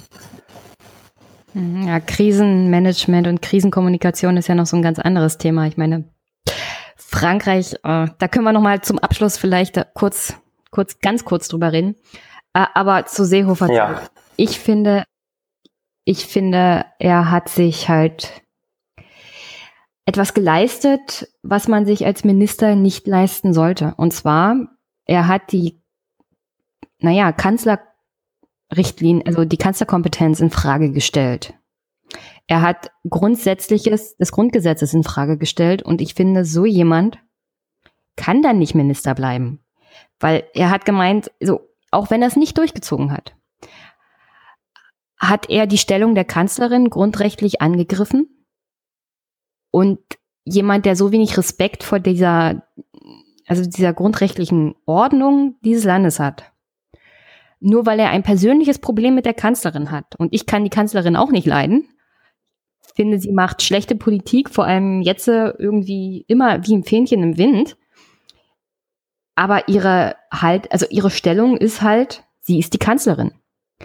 Und sie hat bestimmte Kompetenzen und sie steht auch in bestimmten Sachen über den Ministern. Und er hat diese Stellung angegriffen. Und als Innenminister, der ja auch ein Amt hat, in dem man das Grundgesetz schützen und verteidigen muss, auch nach innen, so eine Haltung an den Tag zu legen. Also mal abgesehen davon, dass er nichts macht, was für mich auch schon ein Grund wäre, ihn aus dem Amt sozusagen. Aber da möchte ich dir klar widersprechen. Herauszuloben. Da möchte ich dir sehr ja? klar widersprechen. Denn ähm, ja, er hat das Kollegialprinzip der Bundesregierung, des Bundeskabinetts verletzt. Das stimmt. Das hat aber ein Minister ähm, Schmidt mit seiner einseitigen Glyphosat-Entscheidung auch schon gemacht. Das wäre für mich auch ein Grund gewesen, den Minister umgehend zu entlassen. Aber das ist ein anderes Thema. Ja, aber, aber das war ja politisch das, vorher abgedeckt. Ja, mit dem SPD-Ministerium sicher nicht, aber das ist ein anderes Thema. Jedenfalls. Hat, nee, aber das ist, aber, aber er ja. Das, er hat das Kollegialprinzip verletzt. Er ist aber nicht gegen die Kanzlerin vorgegangen, weil die Kanzlerin hat gesagt, regelt das mal unter euch. Ja. Und sie war damit außen vor. Sie hat keine Ansage gemacht. Aber Seehofer ist in diesem Fall ganz klar gegen die Kanzlerin vorgegangen. Und das ist eine andere grundrechtliche Stellung, als die Minister untereinander haben. Weil da kann es zu Streit kommen. Da entscheidet, wenn es nur der Mann ist, die Kanzlerin, beziehungsweise der Kanzler. Aber er er ist nicht gegen einen anderen Minister vorgegangen in seiner Kritik, sondern direkt gegen das Regierungsoberhaupt. Ja, ich glaube trotzdem, also, möchte trotzdem widersprechen. Er hat einfach nur, ja, Kollegialprinzip in Frage gestellt und dann hat er die verfassungsrechtlich interessante Frage aufgeworfen, was liegt denn in der Richtlinienkompetenz der Kanzlerin und wo endet damit das Ressortprinzip des Ministers? Ja, seine Position ist einfach, auch schlau vorgetragen von ihm zu sagen, ja, die Kanzlerin hat durchaus die richtige Kompetenz, aber diese Sache, die liegt in der Verantwortung meines Hauses und damit übe ich legitimerweise das Ressortprinzip aus. Und das Ressortprinzip schränkt eben hier die Richtlinienkompetenz der Kanzlerin dahingehend ein, dass ich wichtige Dinge und wichtige Entscheidungen, die bei mir liegen, auch unabhängig mit der Kanzlerin äh, durchführen kann. Und das ist eine interessante Streitfrage. Wenn man sie unabhängig von Seehofer betrachtet, kann man sie so oder so lösen. Man kann sagen, was du vorträgst, ja, das ist eine Überschreitung. Also nein, es stimmt nicht, dass das Ressortprinzip auch äh, so ausgelegt werden kann, dass ich gewisse Sachen alleine machen kann. Dann wären Minister aber sehr ja, eingeschränkte Menschen im Kabinett und würden 100 Prozent für alle Entscheidungen immer die Zustimmung der Kanzlerin holen müssen. Kann man so machen, dann hat man eine sehr starke Kanzlerdemokratie und das hängt sicher davon ab, wie stark der Kanzler oder die Kanzlerin das ausfüllt. Oder man sagt, man hat durchaus eine Richtlinienkompetenz, aber das Ressortprinzip ist eher weit gefasst und ähm, die Richtlinienkompetenz darf nicht zu tief in das Ressort eingreifen, wäre vielleicht auch ineffizient, wenn sie das immer täte. Und wenn Minister Scheuer jetzt für jeden Abbiegeassistenten, den er machen will, nochmal die Zustimmung der Kanzlerin persönlich einholen muss und nicht nur das Kabinett, das ist so ein bisschen diese gesamte Streitfrage. Und die sehe ich äh, nicht unbedingt so wie du.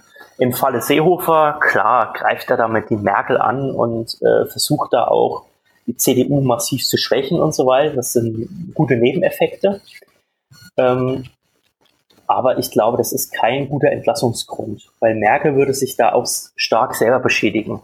Bei allen, die fordern, Seehofer ja, müsse zurücktreten und das bin ich auch gewesen. Also natürlich hätte ich mich sehr gefreut, wenn Merkel Seehofer abberufen hätte und so weiter und habe das auch oft gefordert, dass man es jetzt mal machen müsse, nicht nur nach dem letzten WM-Spiel der deutschen Mannschaft, ähm, sondern auch bei vielen anderen Gelegenheiten.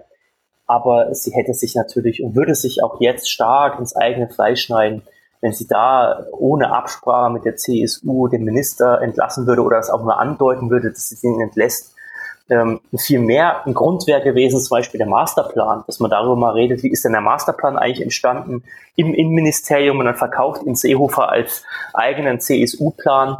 Das ist viel mehr für mich ein Grund, darüber nachzudenken, einen Minister zu entlassen, der hier parteipolitisch äh, versucht, Kapital zu nutzen oder äh, Ressourcen zu nutzen im Bundesministerium und es dann nicht mal transparent darstellt, sondern irgendwie so ein Gemauschel darum gibt, diesen Masterplan. Aber das andere, glaube ich, das hätte sie politisch nicht überlegt, wenn sie Seehofer abrufen hätte. Ja, das sind jetzt aber zwei Punkte. Auf der einen Seite die Richtlinienkompetenz und du hast recht, der Kanzler sollte sich nicht in jede einzelne Entscheidung unter anderem der Ministerien und der Minister einmischen, weil dann dann kommt die Regierung auch zu keiner Arbeit. Die Minister haben die müssen die Möglichkeit haben, selbstständig zu entscheiden, vor allem in ihren Ressorts. Aber es heißt ja nicht umsonst Richtlinienkompetenz. Es geht um die großen Richtlinien der Politik und des Kanzlers und sie hat eine Ansage gemacht und er hat gesagt, also hier, wenn du das machst, das ist nicht meine Politik, das ist nicht meine Richtlinie, so will ich das nicht. Und wenn du das machst, muss ich, muss ich dich entlassen. Und ähm, dass er da auch, also dass sie das irgendwie die Kuh vom Eis gekriegt haben, was da jetzt bei rumgekommen ist, verstehe ich so und so immer noch nicht. Sie haben einfach aufgehört, sich zu streiten, um die Regierung zusammenzuhalten. Ähm, politisch ist da nichts Umsetzbares bei rumgekommen, weil ich glaube, das, was Seehofer da vorgeschlagen hat, ist so und so, also verstößt erstmal gegen Europarecht, gegen Menschenrechte, gegen Grundrechte, aber das ist noch eine ganz andere Sache. Ähm, und dann ist diese Sonderstellung von CDU und CSU natürlich auch immer, aber das ist wieder eine politische, also eine ganz andere Ebene als das Grundgesetz. Also es ist eine politische Ebene, wo man sagt, ja, die CSU hat gegenüber der CDU immer eine besondere Haltung oder Stellung, weil du kannst die Minister der CSU nicht einfach so entlassen, weil das sind nicht deine eigenen. Das ist praktisch eine extra Fraktion in der Regierung. Genau. Und da musst du immer darauf achten, dass dass das eben in einem internen Prozess geklärt wird, bevor der Minister geht. Am besten immer auf eigene Entscheidung. Also nicht, dass er entlassen wird vom Kanzler, sondern ähm, also er bittet um Rücktritt und es gibt einen Ersatz, vielleicht von der CSU, aber ich glaube nicht, dass der nächste Innenminister wieder von der CSU sein wird. Ähm, ich glaube, dass wenn die Bayernwahl schlecht ausgeht und das heißt wenigstens unter 40 Prozent. Ja. Dass Seehofer als Vorsitzender gehen muss. Und dann hat Merkel auch die Möglichkeit, ähm, unter Rücksprache mit den CSU-Lern in Bayern einen neuen Minister zu ernennen, also Innenminister. Ja. Da wird es wahrscheinlich auch eine Umgestaltung der Fraktion, äh, der, der Regierung geben. Denkst du das? Die weil dann die CDU wird, also die CDU wird sicherlich sagen, also dieses Theater machen wir nicht nochmal mit. Wir machen jetzt CDU-Innenminister. Oh. Und ähm, also ich glaube nicht, dass sie das, dass die den Posten dann nochmal einen CSUler geben. Weil es war ja Seehofer, der diesen Posten unbedingt wollte. Ja, aus guten Gründen. Ich glaube aber nicht, dass das passiert. Ich äh, finde es sehr interessant, dass du das denkst. Bin gleich gespannt, die Gründe zu hören, aber ich glaube nicht, dass äh, eine Kabinettsumbildung stattfindet, nur aufgrund der Landtagswahl, die darüber hinausgeht, dass ein CSU-Minister durch einen anderen CSU-Minister ersetzt wird.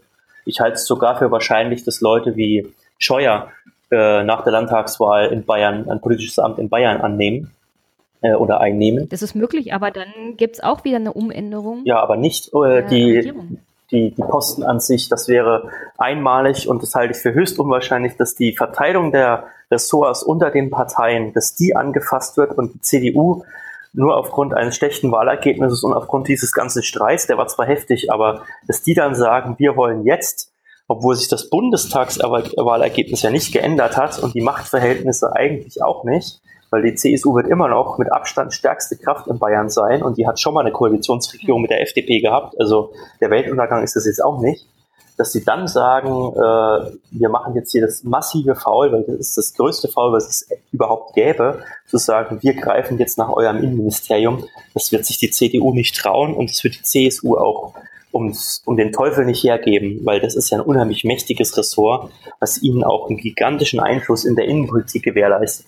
Gerade das Beispiel dieses Streits hat es ja gezeigt, Sie können in diesem Ressort über Wochen und Monate hinweg die politische Agenda dominieren, wenn Sie das wollen dieses Pfund aus der Hand ja, zu geben, das würden die niemals tun. Daraus keine, die schlagen daraus kein politisches Kapital, ganz im Gegenteil. Sie haben sich selbst geschadet. Und die Frage ist dann wieder Kosten-Nutzen-Abrechnung. Ja, aber das ist jetzt einfach schlecht was gelaufen aus deren Sicht. Das, was, ja, aber was nutzt dir denn da einen Ministerposten oder ein Ressort, mit dem du dich selbst beschädigst? Naja, wenn dann ein Minister da sitzt. Das ist meine Denkweise. Na, meine Denkweise also, aus deren wenn, Sicht wäre, wenn, ja. Also wenn jetzt die CSU unter Söder hm? verliert ja. und er sich aber trotzdem im Amt halten kann und trotzdem CSU-Vorsitzender wird, weil da gibt es ja auch noch den Streit zwischen äh, Dobrindt und, und Söder, wer da gewinnt. Ich, ich finde, es hängt viel davon ab, wer denn jetzt das Rennen macht in der ja. CSU. Dementsprechend wird auch die Ausrichtung sein. Ich gebe dir recht. Wenn zum Beispiel jemand wie Dobrindt in Zukunft das Sagen hat bei der CSU, äh, kann ich mir nicht vorstellen, dass es zu dieser Umgestaltung der Regierung kommt, weil Dobrindt würde das eher darauf ankommen lassen, die Fraktionen zu sprengen, als dass er den Innenministerposten aus der Hand gibt ja, für die CSU. Ja. Aber es hängt halt sehr viel davon ab, wer das Rennen macht in Bayern. Weil ich glaube, jemand wie Söder ist also näher an der Realität, um zu sagen, ja, jetzt bloß nicht noch mehr von diesem Theater, machen wir wieder reale Politik. Das hat der CSU immer mehr geholfen als das, was jetzt abgelaufen ist. Also ich denke, das hängt halt drauf, davon ab, wer, wer macht das Rennen, wer macht das Pferderennen. Glaube ich nicht. Ich glaube, äh, alle in der CSU sind machtpolitisch so äh, gut drauf, wenn sie in Führungspositionen sind. Selbst Ilse Eigner, die ja ähm, auch noch im Rennen ist, die darf man übrigens nicht vergessen, beim Rennen um diverse Posten in Bayern. Ja. Ähm, selbst die ist machtpolitisch so gut drauf, dass sie sagt, die drei Ministerien, die wir auf Bundesebene geholt haben, das ist der Sechser im Lotto, nämlich Verkehr. Das erleben die Leute täglich. Ne, wenn wir dort Veränderungen er, äh, erzielen, wird das sofort spürbar bei allen Menschen in ganz Deutschland. Landwirtschaft, unsere Klientel, unser Ministerium äh, können wir wunderbar das, nee, Landwirtschaft haben sie nicht. das durchdrücken, äh, was wir wollen. Aber das, da war der lange, äh, der lange Streit darum, ob sie das nehmen oder nicht. Ne? Aber sie haben sich dann dafür entschieden, innen zu nehmen. Innen ist aber deswegen super. Ich meine, die haben es jetzt einfach schlecht gemacht. Ne? Es ging schlecht aus, aber das ist nicht zwangsläufig, dass es so ausgeht. Ähm, dass sie sagen, ähm, wir installieren da vielleicht jemanden, der es auch mit mehr Taktgefühl, mit mehr politischer Strategie schafft, äh, im Innenministerium etwas ähm, Positives durchzusetzen. Auch das wird sicher bei der eigenen Klientel wunderbar äh, ankommen, weil wenn du es schaffst, mehr Bundespolizisten einzustellen, was ja im Koalitionsvertrag verabredet ist, wenn du es schaffst, mehr Sicherheit herzustellen im Innenbereich, ne, dann bist du auf der Gewinnerseite. Und Entwicklungsministerium ist auch super, ne, weil sie da äh, auch jemanden haben mit Gerd Müll, äh, mit Müller, der sich da äh, wirklich reinhängt und äh, außenpolitisch sogar mitgestalten kann. Ne? Also sie haben das Außenministerium nicht, aber sie haben Entwicklungsminister, äh, der jetzt mit einem erhöhten äh, sozusagen erhöhten Bedeutungsfaktor auch nochmal außenpolitisch mitgestalten kann. Ich finde, die haben wirklich drei wunderbare Ministerien geholt. Und diese abzugeben und sich in den Streit darum einzulassen, welches andere Ministerium sie dann bekommen, das würden sie ja nur von der CDU bekommen, weil die SPD würde ja auch niemals sagen, okay, dann machen wir diesen Topf nochmal auf, dann müsste man ja gleich nochmal komplette ähm, Koalitionsverhandlungen führen, weil dann neue Minister für neue Themen zuständig wären und so weiter. Das halte ich für einen Riesenfass, was man aufmachen würde und machtpolitisch halte ich alle Akteure für viel zu schlau, dass sie sagen, sie machen dieses Fass auf und gefährden dann nochmal ihre Pfründe, die sie jetzt eigentlich gut gesichert haben. Okay. Aber wir werden sehen. Also wenn du recht hast, äh, dann lade ich gerne mal zum Essen ein oder so. Äh, können wir gerne eine Wette machen. Sehr gut. Können gerne mal wetten, ob die CSU das Innenministerium noch behält. Ähm, ich würde sagen, ja, die behalten das. Du kannst gerne dagegen wetten. Dann äh, gucken wir mal. Ich halte dagegen, aber ich würde selber kochen. okay, oder so, ja. Natürlich auch gut. Ja, ich bin eher gespannt, wann Merkel zurücktritt. Kartoffelsuppe. Jetzt habe ich. Äh, die tritt nicht zurück. Ja, jetzt haben wir den spannenden Punkt in dem Podcast auch erreicht. Ähm, ich glaube, es wird in dieser Legislatur einen geordneten Übergang geben von Merkel zu einer Nachfolgerin, ja. einem Nachfolger. Glaubst du ja, nicht? es wird einen geordneten Übergang geben in der Partei CDU. Sie wird auf alle Fälle den Vorsitz abgeben, mhm. aber nicht die Kanzlerschaft. Das macht sie nicht. Also da würde ich jede Wette eingehen, dass sie das nicht tut. Na, ich glaube schon, sie wird das tun. Wenn sie wirklich langfristig taktisch denkt und sie sagen, okay, nächste Bundestagswahl, wann ist sie? 2021. Das ist noch ein Weilchen hin. Wenn ich es gut mache, dann kann ich jetzt auf der Höhe der Macht sozusagen, vielleicht auch schon nach dem Zenit ein bisschen, aber noch nicht so weit unten auf dem absteigenden Ast, kann ich die Sachen gut übergeben dann hat meine Kanzlerschaft ein glänzendes Beispiel geliefert. Ich war mehr als zwölf Jahre im Amt. Ich habe vieles erreicht, was ich wollte aus ihrer Sicht und kann dann sagen, ich bin nie abgewählt worden. Sie nimmt dem politischen Gegner damit unglaublichen Wind aus den Segeln. Sie sorgt zwar für Unruhe, aber sie kann das innerhalb der Legislatur tun. Diese Unruhe kann innerhalb der Legislatur ausgetragen werden. Es braucht keine Neuwahlen deswegen. Und sie kann eine Nachfolgerin ideal installieren. Wenn sie das wirklich langfristig betrachtet, dann weiß sie, dass es eigentlich der bessere Weg wäre, so zu machen. Ja, das wäre aber auch historisch. Also es gab noch keinen geordneten Übergang innerhalb einer Legislaturperiode von einem Kanzler auf einen nächsten. Nicht von der gleichen der Kanzler Partei. das auch ja, wollte. Das stimmt, nicht von der gleichen Partei, ja. Nee. Ja, und? Also äh, es, also es gibt ja dieses konstruktive Misstrauensvotum. Genau. Das müsste ja Angela Merkel dann, also es gibt ja keine Möglichkeit für einen Kanzler zurückzutreten. Genau. Auch, also verfassungsrechtlich ja. nicht. Du müsstest halt als Kanzler die Vertrauensfrage stellen, konstruktives Misstrauensvotum, mhm. äh, wobei ich mich frage, wie das überhaupt in der Öffentlichkeit aussehen würde, wie die Medien darüber diskutieren würden, aber das wäre so und so nochmal eine ganz andere Frage. Und dann müsstest du sagen, ja, ich will aber nicht, dass ihr mich wählt, sondern hier ist mein Nachfolger oder meine Nachfolgerin, wählt die bitte. Das heißt, du gehst mit einem Misstrauensvotum aus dem Amt raus und ja. bestimmst deinen eigenen Nachfolger. Ja, das, das wäre natürlich historisch, aber die Frage ist, wie, also da sind wir wieder bei einer Diskussion zum Grundgesetz, wobei ich mittlerweile der Meinung bin, also wenn ihr das schon so macht, dann haltet das doch bitte grundrechtlich fest. Weil es ist, also diese Auslegung und dieses Hin- und Herschieben und wir wollen bitte gerne einen neuen Kanzler wählen ohne Neuwahlen. Ja, geht ja. Dann haltet das verfassungsrechtlich halt fest. Steht doch in der Verfassung. Aber diese, diese Abs ja, aber das ist halt eine interne Absprache, die so grundrechtlich nicht wirklich vorgesehen ist. Was, was die eigentlich machen, ist ein Rücktritt des Kanzlers. Ohne Neuwahlen. Und ich finde, das ist so eine Grauzone, wenn der Kanzler zurücktritt und die Regierung sozusagen. Hm, nee, es ist mittlerweile entschieden worden. diese Angst vor den Neuwahlen. Mit Schröder, Schröder hat das ja das erste Mal gemacht. Er hat die unechte Vertrauensfrage gestellt. Dazu gab es ein Verfassungsgerichtsurteil und das ist entschieden worden. Und das lautet, die unechte ja, Vertrauensfrage ist zulässig. Du darfst also ja, das Parlament er fragen. Hat dafür gesorgt, dass es, ja, du darfst das Parlament fragen, aber am Ende sind Neuwahlen und das wollte, das wollte Schröder. Er wollte Neuwahlen. Genau. Was Merkel dann will, sind absolut keine Neuwahlen. Ja, und das ist erst recht zulässig. Das steht ja wunderbar genauso nee. in der Verfassung. Du kannst konstruktives Misstrauensvotum machen und dann kannst du sagen, hier ist dein Abfolger. Das ist mittlerweile echt fragwürdig zu sagen, ähm, so Leute, hier ist unser Spitzenkandidat, äh, ihr wählt zwar den Kanzler nicht direkt, aber das ist er im Prinzip. Und dann sagt dieser Kanzler nach zwei Jahren, äh, Pustekuchen. Hier, ich habe mir jetzt einen Nachfolger ausgesucht, den wählt ihr jetzt bitte. die Parteien haben sich darauf schon geeinigt. Also das ist demokratisch schon ziemlich fragwürdig, weil dann sind wir genau bei dem Punkt, den du vorhin kritisiert hast. Simulierte Demokratie. Wo ist denn das bitte nicht mehr simuliert? Die Bürger gehen zur Wahl, ähm, aber wer dann Kanzler wird, entscheiden so und so die Parteien nur noch unter sich. Ähm, also das finde ich sehr fragwürdig. Ja. Das auf diese Art und Weise zu machen, ohne dass das wirklich, also im Grundgesetz geregelt ist. Zu sagen, gut, das ist verfassungsrechtlich so schwarz auf weiß festgehalten, wir haben das geändert. Ja. Und dann ist gut. Also deine Position weil, ist ja also, genau die, die Helmut. Da sind wir wieder bei Glaubwürdigkeit und Vertrauen. Ja.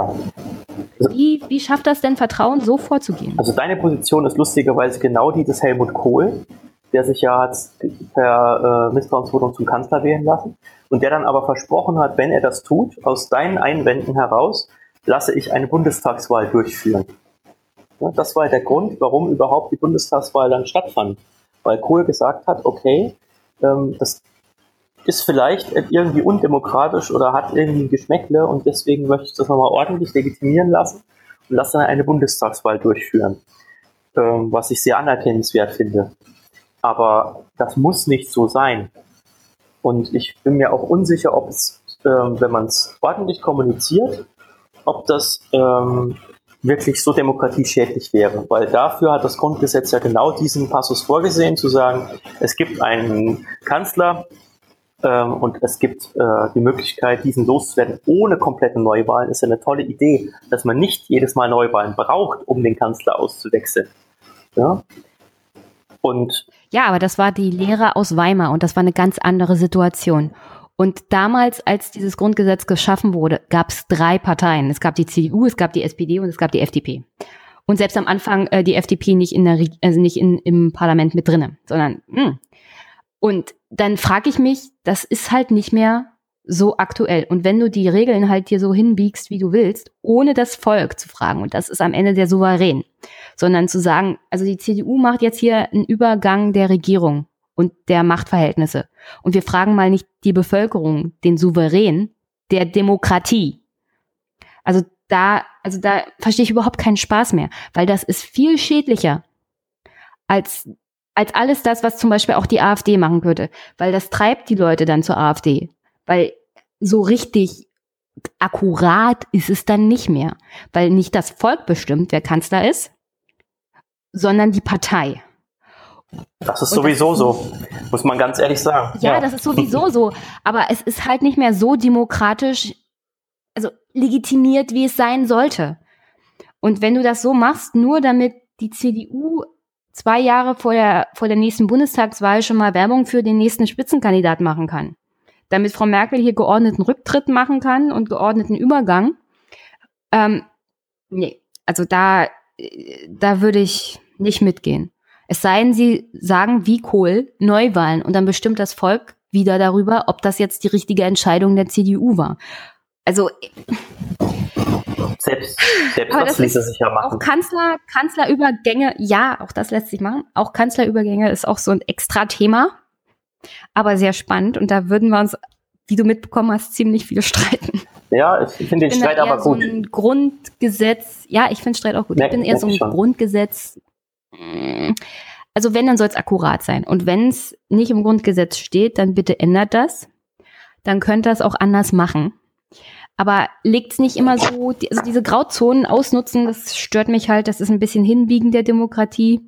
Wenn euch das Grundgesetz nicht gefällt, Leute, dann könnt ihr es im Bundestag auch ändern.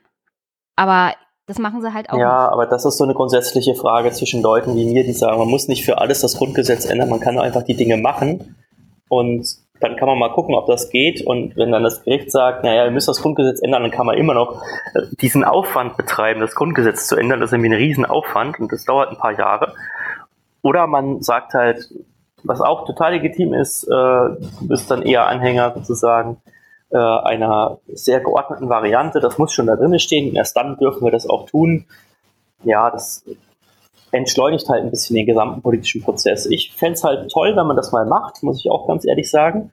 auch als Politikwissenschaftler da mal zuzusehen, ist das möglich, kann man das so machen, was für Kommunikationsaufwand muss man betreiben, um das so auch zu erklären, dass es eben nicht so rüberkommt, dass es ein Geschmäckler hat und dass es so simulativ ist und so weiter, sondern mhm. dass man wirklich das geordnet hinbekommt ohne Neuwahl, aber nach verfassungsrechtlichen äh, Möglichkeiten, die dargelegt sind, über das konstruktive Misstrauensvotum jemanden zu wählen, der dann auch kein Bundestagsmandat hat. Das wäre dann auch der spannende Punkt. Ne? Also ich denke zum Beispiel an Annegret Kramp-Karrenbauer.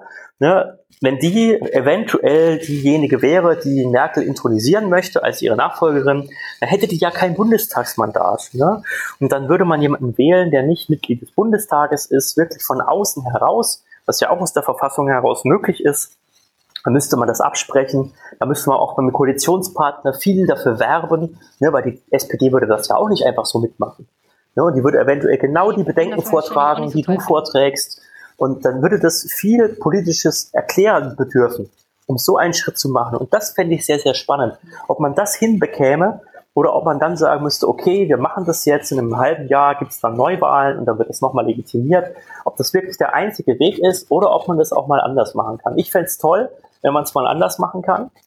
Ähm, aber ich glaube tatsächlich, Merkel wird diese Legislaturperiode nicht überleben. Die wird nicht äh, bis 2021 die Kanzlerin äh, sein und bleiben, sondern wird da vorher eine Lösung finden, um das anders zu lösen. Sehr gut. Also ich halte dagegen und sage, Seehofer ist vor Ende des Jahres nicht mehr Innenminister und wir haben einen Innenminister der CDU. Also wir halten ja. das jetzt mal fest. Und du sagst, dass die Kanzlerin nicht mehr bis 2021 Kanzlerin ist. Genau. Da halte ich dagegen. Okay. An sich gebe ich dir recht. Ich finde das spannend, mir das dann anzugucken. Ich persönlich halte von dieser Herangehensweise nichts, wie ich erläutert mhm. habe, warum. Aber ich würde es auch spannend finden, das stimmt.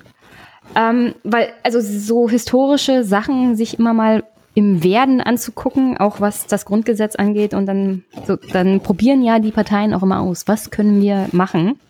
Wie weit können wir gehen? Wie groß ist die Grauzone und was macht die Öffentlichkeit mit und was nicht? Und wie können wir das kommunizieren? Das ist natürlich immer spannend, sich anzugucken. Ja. Und wer weiß, vielleicht werde ich ja dann auch inhaltlich überzeugt, wenn die Kommunikation stimmt. Möglich. Weiß Oder ich werde inhaltlich enttäuscht, wenn äh, das nicht gut kommuniziert ist und wenn es genauso simulativ abläuft und äh, im Hinterzimmer ausgehandelt wird, wie du befürchtest. Mhm. Wir werden sehen. Okay. Wir werden sehen und äh, du gibst mir ein Essen aus, wenn Seehofer zurücktritt und äh, wir einen CDU-Minister haben. Genau. Ich gebe dir ein Essen aus, wenn wenn das nicht so ist, was machen wir bei Merkel? Bei Merkel, äh, ich glaube, da, da müssen wir uns was Größeres überlegen. Ja, da müssen wir uns was Größeres genau. überlegen. Äh, ist ja noch Zeit bis 2021. Genau, dann gehen wir vielleicht mit Tilo Jung zusammen helfen. Ja. Tilo lädt uns ein. Genau, würde ich auch sagen. äh, wir sagen ihm noch Bescheid. Ja. Ähm, ich fand es wieder sehr spannend heute. Ich auch. Und wir haben uns mal richtig gestritten, beziehungsweise so richtig gestritten nicht, sondern Argumente. Ja, doch. Ich glaube, wir sind uns auch schon ein bisschen ins Wort gefallen und so. Äh, ich werde viel Freude haben, mir das nochmal ja, anzuhören. Passiert manchmal. passiert manchmal, wenn man emotional wird. Ja. So, und ich habe ja gesagt, zum Abschluss noch kurz zum Thema Krisenkommunikation. In Frankreich ist ja gerade großes Tohuwabohu. Also du bist in Public äh, Affairs. Was würdest du Herrn Macron raten, der seit drei Tagen nichts zum Thema äh, dieser Sicherheitsangestellten Beraters Freundes sagt, der mittlerweile in U-Haft sitzt? Also der kommuniziert gar nicht und ich finde Krisenmanagement überhaupt nicht kommunizieren ist eine ganz dumme Variante. Ja, das stimmt. Auf der anderen Seite der erste, die erste Regel des Krisenmanagements ist, checke deine Fakten. Und wenn du die nicht gecheckt hast, dann solltest du auch nicht kommunizieren. Weil es kann durchaus sein, dass es Fakten gibt, die gegen dich sprechen, die du noch gar nicht kennst. Also gerade bei großen Unternehmen oder bei Ministerien und so weiter. Da gibt es so viele Vorgänge, so viele Personen, die irgendwo irgendwas äh, zu tun hatten, so viele Akten, die du kennen musst, bevor du wirklich sagst, das ist der Fall und jetzt äußere ich mich dazu mit einer klaren Haltung. Und die kann dann auch nicht durch einen neuen Fakt, der zwei Tage später rauskommt, wieder gekippt werden, sodass ich dann als Lügner dastehe oder als uninformierter Präsident. Deswegen halte ich das in dem Fall gar nicht für so schlecht, erstmal komplett in Ruhe alle Fakten zu checken, abzuwarten, auch mit den Ermittlungsbehörden eventuell Rücksprache zu halten und dann ein klares Statement vorzubereiten, was dann auch wirklich auf einer soliden Basis fußt. Das halte ich in dem Falle eigentlich für ganz gut und ich glaube, das ist seine Taktik. Oh, drei Tage gar nichts zu sagen, noch nicht mal auf Twitter irgendwas zu schreiben. Ja, ich meine, es ist ohnehin Sommerpause. Sammeln, bevor es schicklich wird.